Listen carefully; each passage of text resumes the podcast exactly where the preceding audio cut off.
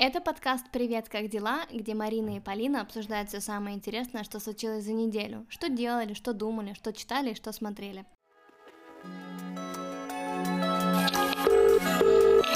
Привет, как дела?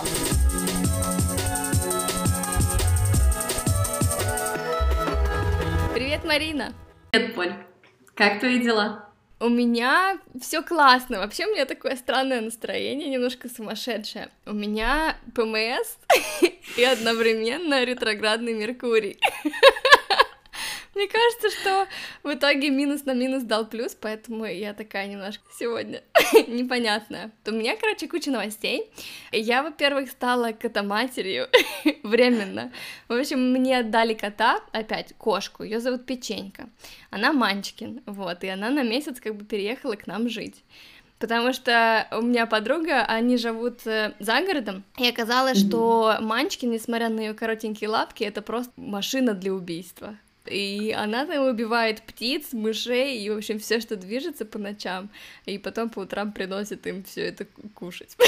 Но они не едят. Слушай, ну э, это же та супер крутая печенька, которая была на Новый год с нами. Да, да, да, это она. Она у нас уже третий раз гостит. Так она же просто волшебная, спокойная, хорошая. Вот, вот, это кошка, которая очень любит ласку. Когда, вот, например, когда ее трогаешь, ты реально прям должен ее жестко трогать. Она любит, когда пожестче. И обычно даже ее трогаешь не как кошка, а как будто она тесто. Ты ее просто разминаешь повсюду.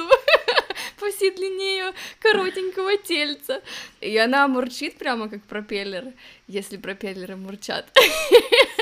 Поэтому я сейчас в основном сижу дома, потому что мне так классно дома из-за того, что у меня кошка. Кажется, я, я теперь люблю кошек. До этого я как-то не сильно их любила. По-моему, я знаю, что я тебе подарю.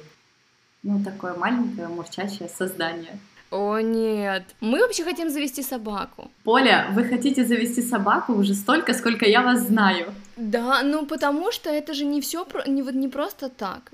Человек должен быть готов к тому, чтобы у него появилась собака. И в особенности в Швеции здесь получается собака это очень дорогое удовольствие. Здесь обязательно нужно делать страховку, потом походы к ветеринару, это тоже очень дорого. Дорого кормить. И если, например, ты куда-то уезжаешь, ты должен собаку либо брать с собой, что тоже дорого, либо оставлять ее здесь в собачьем отеле, что будет стоить столько же, сколько и твоя поездка куда-нибудь. Плюс еще, в принципе, в Швеции нельзя оставлять собак по закону дома в одиночестве больше 6 часов.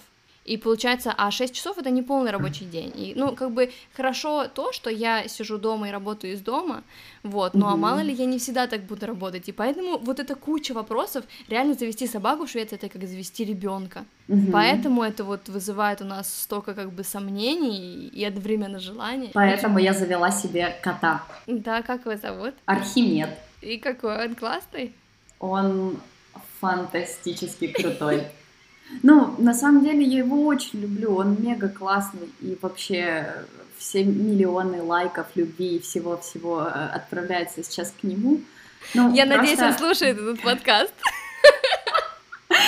Просто когда мы хотели завести собаку, потому что, э, мне кажется, у меня детская травма очень жесткая. Знаете, это когда вам все в детстве рассказывают о том, что нет, не надо тебе животное, там, ты с ним не справишься, или там, э, вот, э, у мамы аллергия, короче, или еще полная лабуда, которую ребенку вешают, чтобы не заводить ему животное какое-то. И когда я выросла, я просто первое, о чем мечтала, это просто завести собачку или котика. Мне очень хотелось просто, ну, знаешь, о ком-то заботиться, просто чтобы кто-то такой вот маленький лохматый подходил к тебе, в общем, когда ты приходишь с работы домой. И мне так об этом хотелось. И ты завела мужа.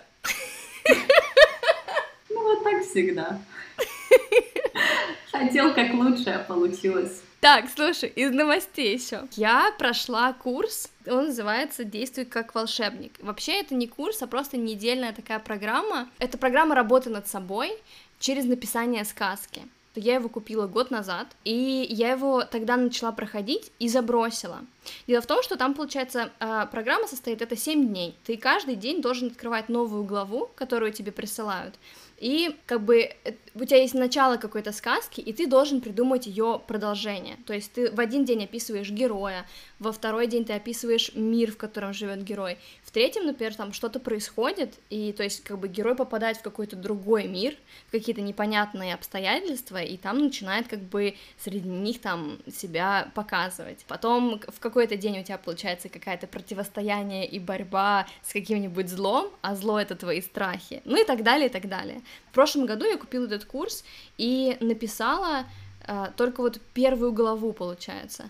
Но mm-hmm. и, и после этого закончила, потому что меня настолько вскрыло в написании вот этой вот главы. Я, во-первых, никогда не писала сказки, и, в принципе, ты пишешь героя, который олицетворяет тебя в любом случае, ты все равно пишешь о себе.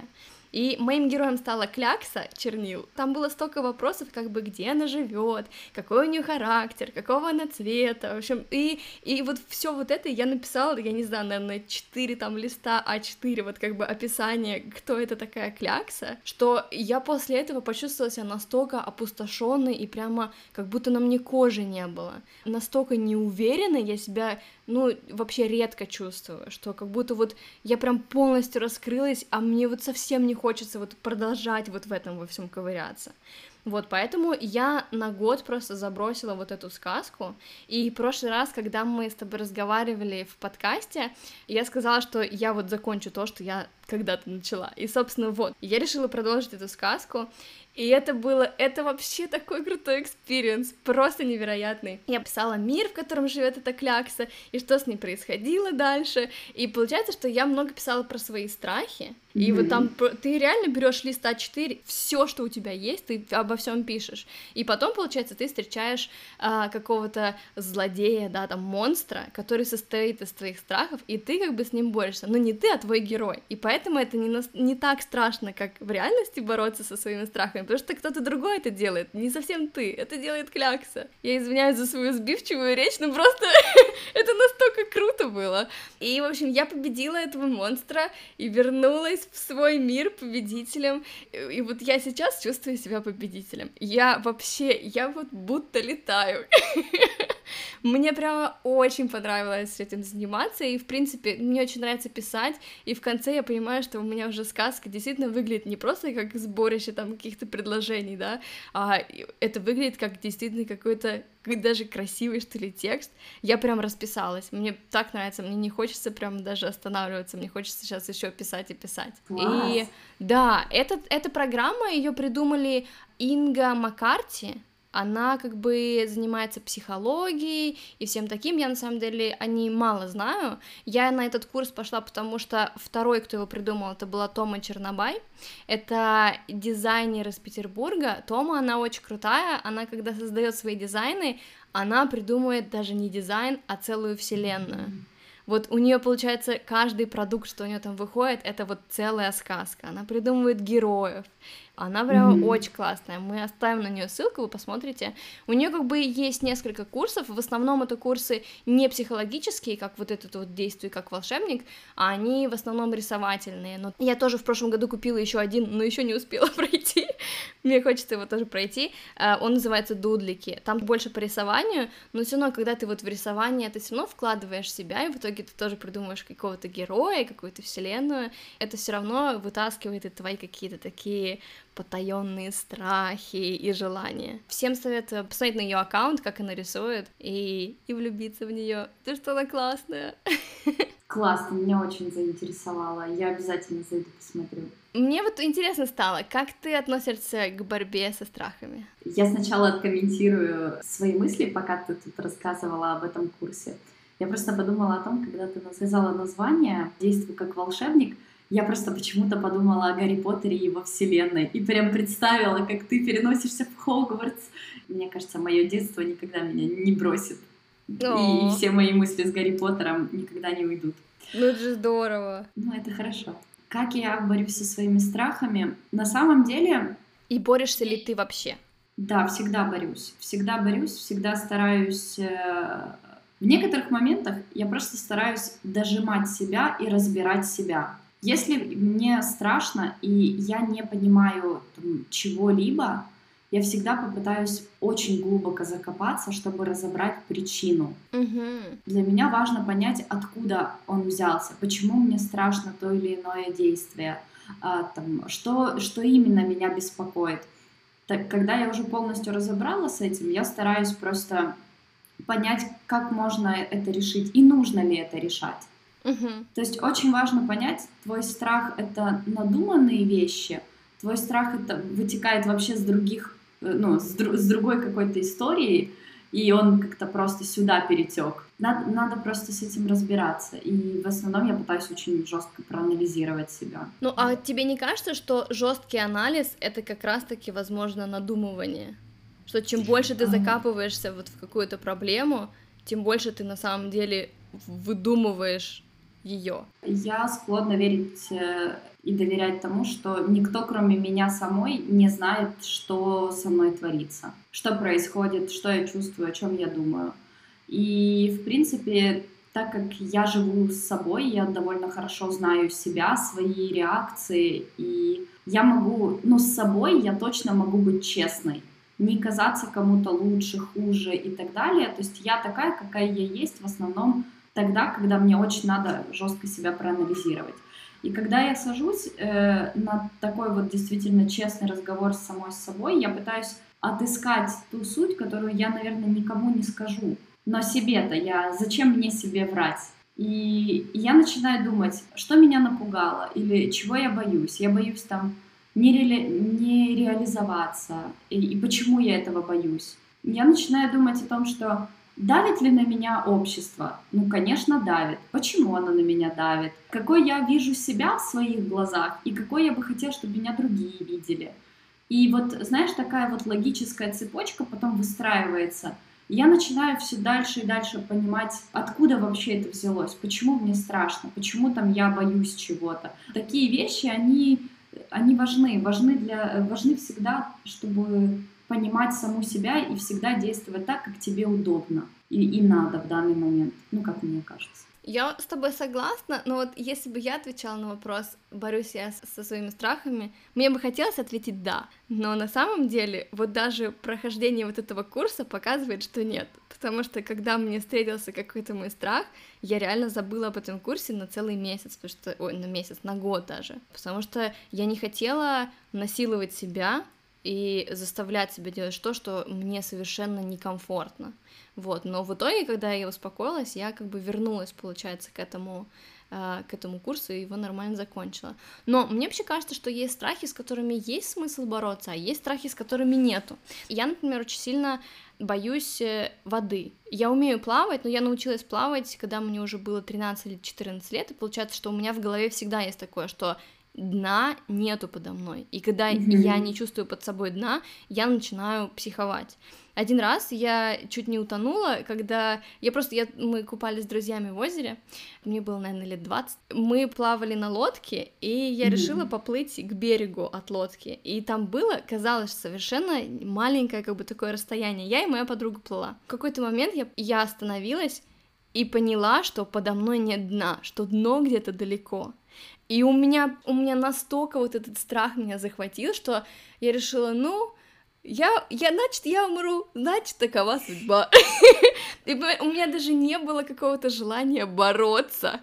Там плыть-то, наверное, ну минуты три еще, а у меня уже какой-то вот этот страх, он настолько меня сковал, что я решила, ну все, я пойду ко дну. И я стала идти ко дну. Я даже сейчас я себе это не могу объяснить, это состояние. И потом я чувствую, как меня как бы из-под воды выпинывает моя подруга, что типа, ты чё вообще, что это такое? Но она меня как бы взяла, как утопающего, и потащила к берегу, и все нормально со мной стало. Но я просто вот, вот этот момент, я помню, что я решила не бороться. Сейчас, например, я никогда не выхожу на глубину. Я чувствую себя некомфортно, и я не mm-hmm. пытаюсь себя с этим бороть. Потому что зачем? Какой в этом смысл? Я понимаю, что как бы я, возможно, по-дурацки выгляжу перед там старшаками, которые, плавают до бойков, но мне совершенно на это пофигу. Главное мое собственное, как бы, наше душевное состояние. Но у меня есть точно такой же страх, как пойти ко дну, у меня есть страх выступать на публике, но там дна нет вообще, поэтому идти некуда. Ты стоишь и просто позоришься. И причем это такой страх, когда вот его мне хочется побороть. В этом году как раз у меня была первая лекция, я рассказывала про Поли Рокет, и я реально в течение часа очень занудно и скучно рассказывала про свой бизнес. Э, спасибо ребятам, что никто не ушел с этой лекции, но это реально было одно из самых страшных вещей, которые я делала в жизни. Я, и причем я головой понимаю, что я все знаю про Полирокет. Вот что меня могут спросить такое, что я не знаю, почему я так переживаю. И я почему-то заранее прямо буквально выучила текст, который мне нужно было говорить про свой бизнес. И я все равно туда пришла, я просто вся тряслась. Первые минуты у меня пересохло горло так, что я говорить не могла, я просто, просто причмокивала как-то и все. Я налила в стакан воды и подношу стакан к, к рту, и у меня просто стакан начинает стучать об зубы. И все это слышат и так на меня смотрят, бедняжка. Ну и после этого меня отпустило, потому что, блин, ну это уже, уже просто, ну ни в какие ворота. И я как-то немножко так, фуф, успокоилась именно после этого момента, и я вижу, что мне люди симпатизируют. Они бы не пришли на эту лекцию, если бы им я не нравилась, почему я так парюсь. И я еще поняла, что очень долго человек не может находиться вот в таком стрессе. То есть я понимаю, что у меня вот лекция это была, да, там час. И вот mm-hmm. первые минут 10 я реально чувствовала себя в полном как бы таком зажатии, а потом меня все равно как-то отпустило. Мне очень хочется повторить. Мне было очень страшно, но мне очень хочется вот пойти именно на эту глубину. Слушай, ты же выступаешь. Да. Расскажи, как? Mm. Как? Я не скажу, что я так прям мега классно это делаю. Первые разы, когда мне приходилось читать пары и вести долгие лекции, семинары у студентов, у меня колени трусились. Мне так страшно было. Мне было просто очень-очень дискомфортно, страшно, и мне казалось о том, что все это понимают, чувствуют будут на меня пальцами показывают. Но какая история? Когда я очень боюсь, и вот я захожу в аудиторию, мне всегда страшно, я всегда боюсь. Даже сейчас, э, уже сколько лет прошло, я все равно боюсь. Но когда я начинаю говорить, я всегда стараюсь расслабиться. Ну, знаешь, и понимаю, что я уже здесь, и уже, ну, как бы бежать некуда. Ну, куда я убегу? И я просто стараюсь словить эту волну, где мне будет хоть как-то комфортно.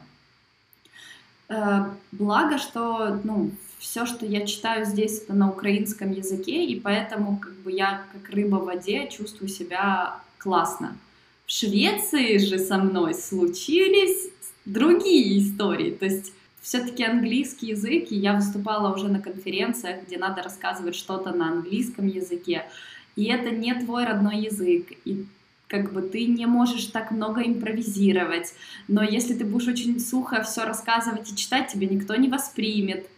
Поэтому я иду да, банальным путем. То есть я пишу себе просто э, схему выступления, и дома ну, неделю перед этим просто жестко готовлюсь, мучаю всех домашних, рассказываю им, пытаюсь выступить перед ними, знакомлюсь с текстом, чувствую себя увереннее больше с этим текстом, и потом как бы у меня нет проблем с выступлением. Вот. Но первое выступление было фиаско. Да-да-да. Мне кажется, у всех первое выступление это фиаско. И даже ну. второе, третье и пятое, возможно. Но потом все действительно становится лучше. Я надеюсь, по крайней мере. Слушай, Марина, расскажи, почему ты даешь лекции? Или мало кто знает? Когда-то в первом подкасте, по-моему, я уже говорила, что э, я учусь на PhD-программе, и у меня PhD-программа по социологии. В принципе, я заканчивала этот факультет и решила еще и пойти уже на PhD. У меня есть предметы, которые я читаю студентам. И вот как-то так повелось, что мне дают предметы, а я их веду по своей неволе, скорее всего, чем по воле. Ну и отчасти у меня там иногда бывает такое, что я делаю какие-то проекты дополнительные, и там всегда одним из ключевых моментов надо заказчикам представлять то, что я сделала, какой-то если я анализ делаю, какое-то исследование делаю, я потом, конечно же, представляю его. Я из-за этого очень много выступаю и всегда очень этого боюсь. У меня недавно был такой странный опыт. Это была конференция, где выступало большое количество всяких спикеров. И знаешь, вот спикеры в последнее время делятся на две части. Либо они просто спикеры от Бога, я таких делю. Спикер от Бога, значит, он выходит, у него лекция просто создана для того, чтобы все его слушали с открытыми ртами, смеялись, улыбались и воодушевленные уходили. Его презентация это просто, э, не знаю, верх просто какой-то гениальности. Очень все легко, смешно, какие-то мемчики и всякая такая штука. И ты просто смотришь и думаешь, да этот же человек просто невероятен. А, есть категория людей, которые страдальщики. В общем, они выходят, рассказывают очень скучно, очень грустно. Их презентация это просто на белом фоне какой-то текст, который просто вот хочется еще и разными шрифтами. В общем, выглядит э, не очень. И они себя очень не очень чувствуют, вот как-то грустненько. И вот это вот есть средняя категория. Это люди, которые вроде бы хотят иногда пошутить, но, но и очень как-то серьезно все говорят. И это вообще вот как бы нелепо все выходит, очень нелепо.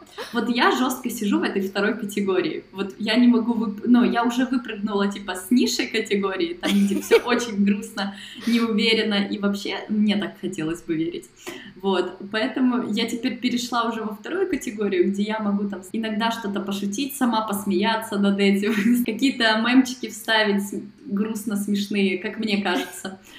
Вот. Э, потом начинаю очень скучную, нудную лабуду гнать, все заснули, я опять пошутила. Ну, в общем, очень тонкий баланс, не могу его пока найти, не могу. Я уверена, ты сможешь. Я в тебя верю. Спасибо большое, спасибо. Ну, ты знаешь, о, о страхах, вот ты мне э, напомнила одну вещь. Мне всегда казалось, что я боюсь скорости. И когда я садилась в машину, а, мне всегда казалось, что, ну вот знаешь, есть люди, которые кайфуют от скорости, а я очень боюсь, мне очень некомфортно, очень страшно. И вообще просто какая-то вот э, невероятная паника меня одолевает, когда мы начинаем ехать на какой-то, не знаю, 150, э, и я уже такая сижу и все уже за сердце хватаюсь.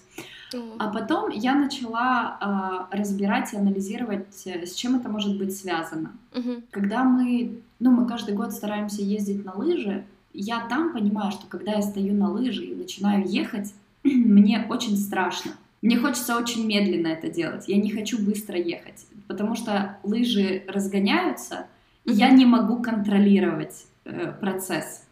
То есть мне очень страшно, что в какой-то момент я не проконтролирую, не впишусь в поворот, упаду, и все будет очень грустно. Угу. Потом со временем я начала понимать, что я не скорости боюсь, я боюсь бесконтрольности. Угу. То есть я боюсь вот этот процесс, когда от меня ничего не зависит, я не контролирую что-то. И я очень боюсь этого, знаешь, не контроля. Ну, вот, вот лучше ехать медленнее, но все под контролем. Угу. Лучше там, не знаю, спокойнее, но так, чтобы я все понимала четко, что, зачем, продумывала траекторию, с которой я впишусь в этот поворот и так далее. Но когда там, например, машина едет на большой скорости, она, ну, как бы очень сложно ее контролировать, особенно если не ты водитель. Ну, ну, так, ну, как бы, и я поняла, что тут не совсем скорость. Тут вопрос, во-первых, наверное, доверия себе и кому-то, и вопрос вот контроля, боязни потерять контроль. Вот, вот так вот. Та-да-да-да, я уже опять всех загрузила. Я буду молчать. Слушай, у нас э, есть вопрос от одной нашей подписчицы.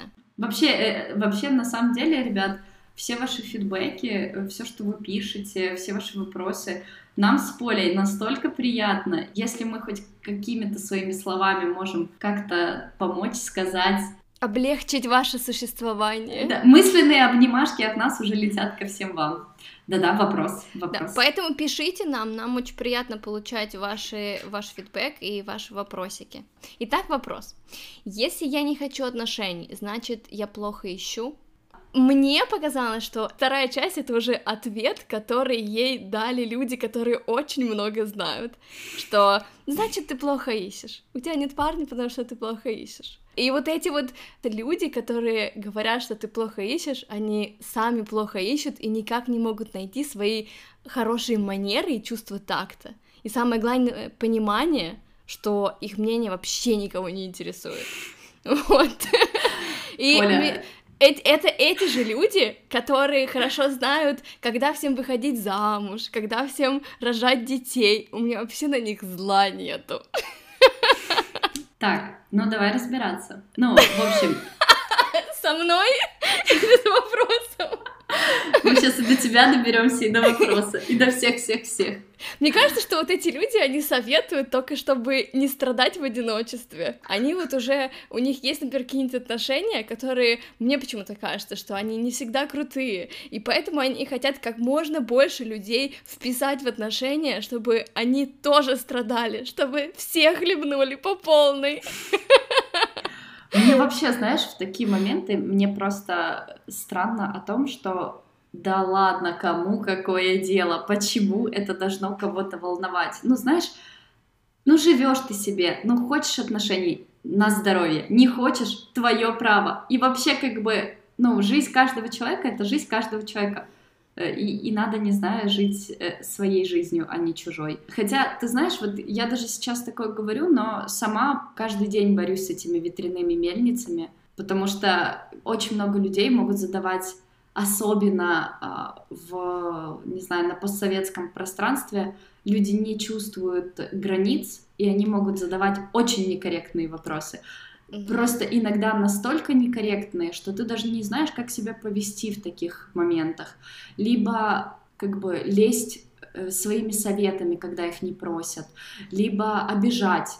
Вот, вот, наверное, то, что люди, знаешь, берут на себя какое-то право обидеть другого человека, вот меня больше всего вызывает какое-то непонятие, невосприятие. Ну, как-то странно это скажи.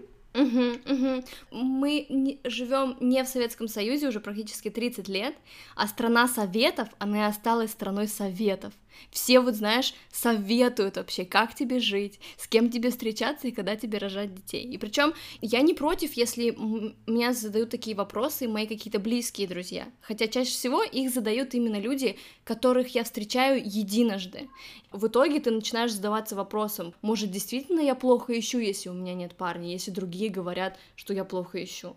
Но... Так, ну, знаешь, э, тут тоже такой вопрос. А неужели наличие парня это вот как бы какая-то, не знаю, данность, которая должна всегда быть? Вот. Или необходимость какая-то. Ты можешь просто не хотеть этого, это, это нормально. А вдруг тебе вообще нравятся девушки? Так зачем тебе парень? Просто ты не хочешь никому об этом рассказывать. В вопросе здесь, если я не хочу отношений. Там вот, непонятно, ладно. девушка или парень. Ладно, ладно, ладно, хорошо. У меня проблемы с памятью. Мне кажется, что не хотеть отношений это совершенно нормально. Я, например, никогда не стремилась к отношениям. Есть люди, которые, они со школы, знаешь, там, с 13 лет начинают с кем-то встречаться. У меня, наверное, до 19 лет вообще не было серьезных отношений. И когда они начались, это было просто случайность. Отношения происходят, и мы здесь вообще ни при чем. То есть они скорее происходят с нами. Это не мы что-то делаем для того, чтобы они произошли. Ты встречаешь как бы нужного человека просто когда он встречается, а не потому, что ты плохо ищешь там. А где их искать? Куда идти?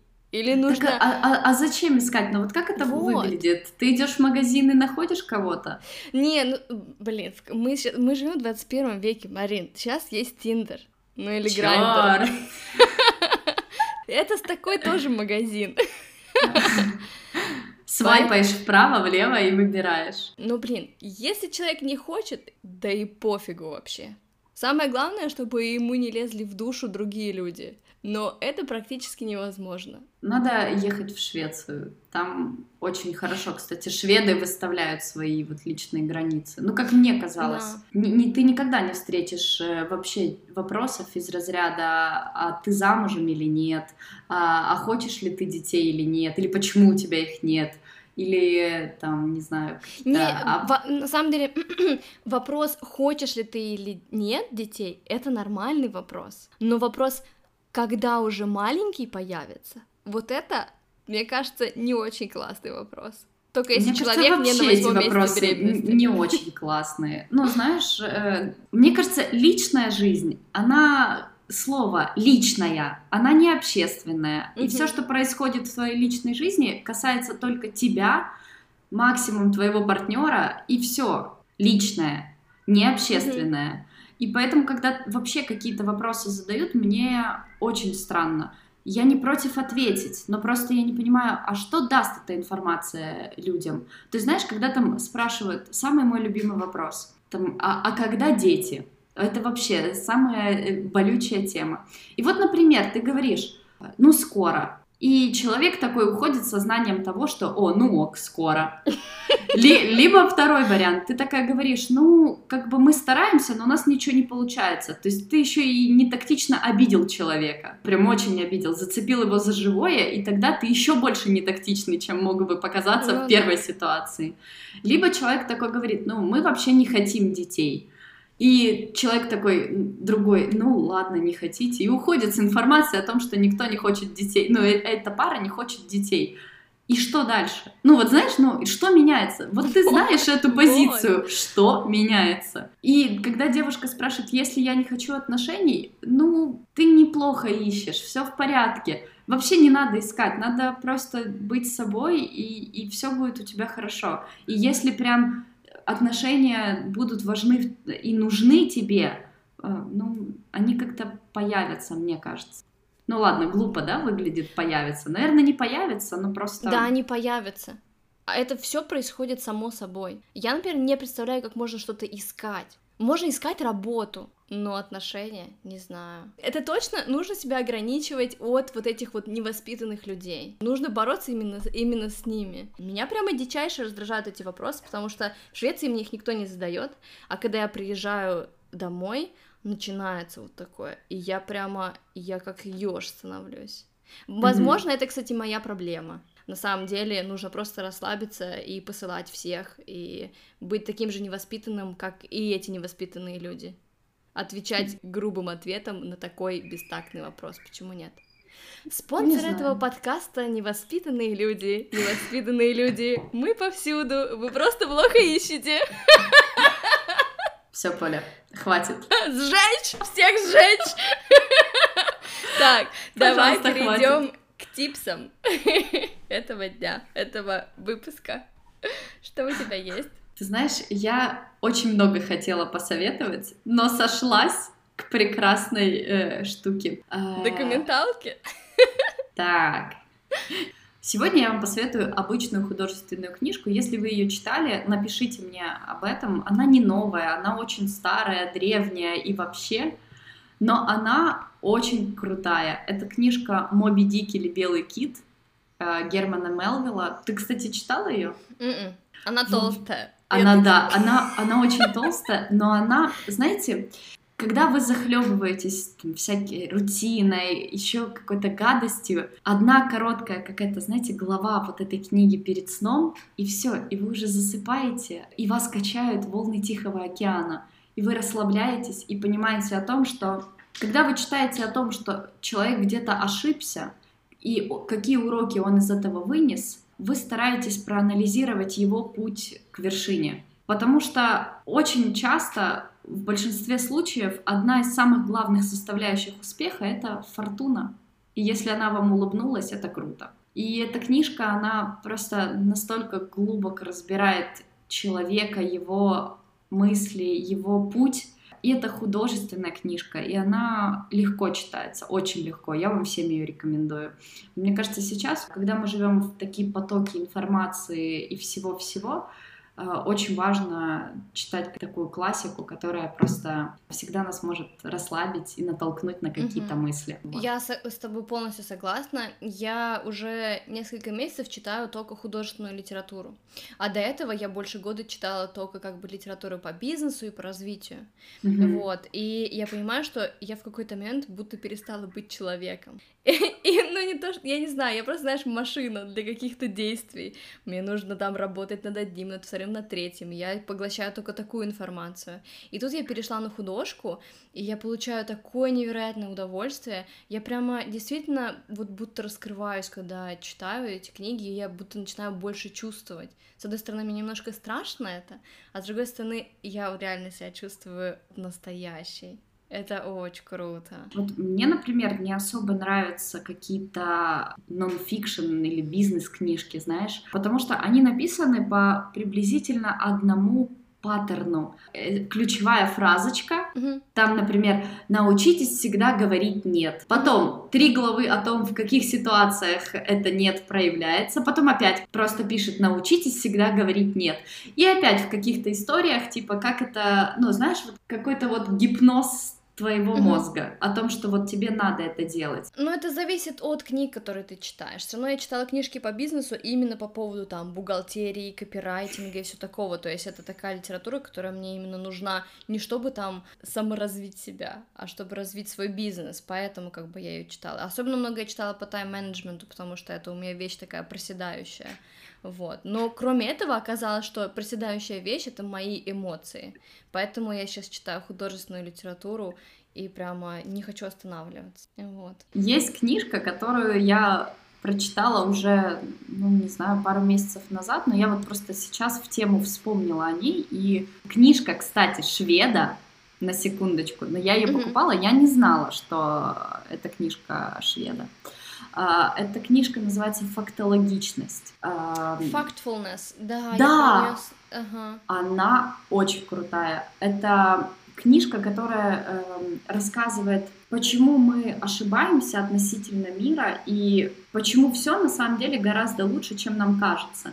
И книжка начинается с теста. То есть ты проходишь тестом, например, как вы думаете, э, какой процент э, женщин ходит в школу, как, какой процент людей живут за чертой бедности, ну и так далее. Книга рассказывает о глобальных тенденциях э, и показывает о том, что вот мы почему-то систематически отвечаем неправильно. И очень часто мы додумываем какую-то картину мира, изменяя ее в худшую сторону, конечно Мгм. же. Ну, и это очень интересно, потому что такие вещи, они мешают нам делать, знаешь, правильные выводы о мире, о, о стереотипах, о каких-то причинах, которые вызывают у нас восприятие тех или иных вещей. Если вы ее еще не читали, мне кажется, я уже ее всем советовала, но почитайте. Очень Я ее не читала, потому что ее так везде рекламировали здесь. Она просто на всех появлялась. Потому что это швед э, Да, на самом да, деле да, да, написал. что, что я что-то не хотела ее из-за этого читать. Ну, наверное, я ее как-нибудь все-таки возьму и почитаю. Так, э, мой э, совет на сегодня э, это видео Даши Букадеми. Это YouTube-видео, к- одно из последних ее. Оно называется «Привычка, которая изменила мою жизнь». Мы также здесь не отходим от истории про книги, потому что она рассказывает, как, как читать книги, зачем читать книги и где найти на это время. И она на самом деле умеет настолько грамотно затереть, что Мгм. ей веришь. И действительно, у меня нет проблем с чтением, но даже мне показалось, что у меня есть проблемы с чтением, и мне надо читать больше. Поэтому, если у вас есть какие-то проблемы с чтением, вам хочется читать больше, но вы не можете найти время, посмотрите это видео, оно всего лишь действительно там меньше 10 минут, и, возможно, оно вам поможет. А ты, кстати, гонишься за каким-то вот количеством прочитанных книг, или ты ставишь там какие-то себе челленджи и так далее? В прошлом году я последние полгода читала книгу в неделю, и после этого я два месяца не читала вообще, потому что мне не хотелось вообще к книжкам притрагиваться. Поэтому после этого я не, ну, не пытаюсь читать на скорость, потому что когда читаешь на скорость, читаешь без удовольствия. Ты сразу думаешь просто о том, о количестве страниц, которые нужно осилить до конца недели, поэтому не. А ты? М-м. Мне никогда не хочется следить за тем, э, какое количество книг, ну, я читаю. Мне очень важно качество. Мне важно, Мгм. чтобы я прочитала одну книжку, но настолько ее глубоко пропустила сквозь Мгм. себя, поняла, какие-то выводы сделала. И я на самом деле люблю кайфовать от Мне важно брать какой-то оборот, смаковать им, понимать, как, э, как что автор хотел сказать этим. И мне совсем не хочется, знаешь, типа быстро это делать. Да. Ну, потому что быстро значит некачественно. Ну, возможно, у кого-то работает быстро качественно, но у меня нет. Там, например, вот эту же книгу «Фактологичность», я читала ее около двух с половиной месяцев, наверное, Мгм. даже трех, потому что э, она у меня на английском языке, она довольно интересно описывает с точки зрения статистики много вещей, и я просто выписывала и думала о них. То есть я не могу так, знаешь, просто про- прочитать страничку и, и дальше начать читать, не, не до конца разобравшись э, с тем, Мгм. что там сказано. То есть там, например, какой-то факт, какие-то цифры, какая-то статистика, и мне очень интересно понять, откуда она взялась. почему именно эти цифры, как они посчитаны были, ну, почему автор именно с этой с точки зрения рассматривает какую-то цифру. Мгм. Это вообще очень классно. Ты потом прям очень критично начинаешь относиться ко всему. Ну что, давай тогда прощаться до следующей недели. Пока-пока. Пока.